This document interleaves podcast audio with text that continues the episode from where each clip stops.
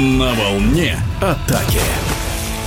До завершения первого этапа в мужской ватерпольной лиге чемпионов остается несколько туров. По 8 клубов в двух группах стремятся попасть в первые четверки, чтобы выйти в четвертьфинал. Один из популярных европейских клубов Ференцвараш сыграл с прямым конкурентом Барселонетой. Матч для венгерской команды получился крайне неудачным. Проигрыш 7-17. Тем не менее, Ференцвараш имеет шансы выйти в следующий раунд. За венгерскую команду выступает игрок сборной России Даниил Меркулов. Он в нашем эфире эфире. Уже пятый год за границей. Мне это дало очень много. Я считаю то, что в России я бы не добился того, что я имею сейчас, потому что в России нет такой школы, и нет такой практики, и чемпионат не такой сильный, как в остальных странах. Прибавил мастерстве 100% во всех аспектах, абсолютно.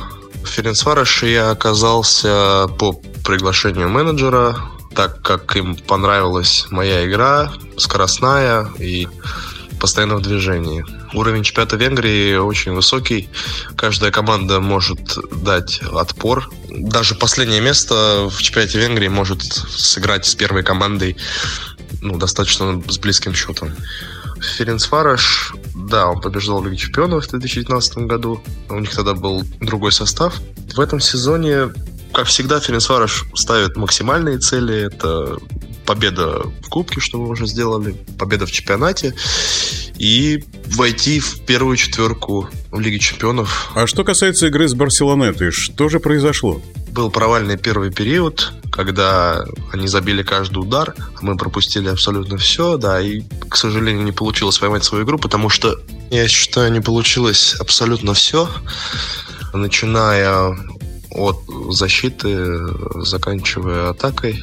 Плюс наш голкипер я не знаю, что это было, может быть, не его день или э, что-то еще, но не получилось у него сегодня.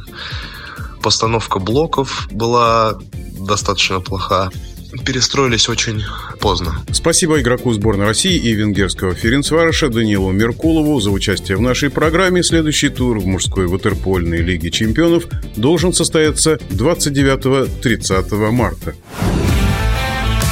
На волне атаки.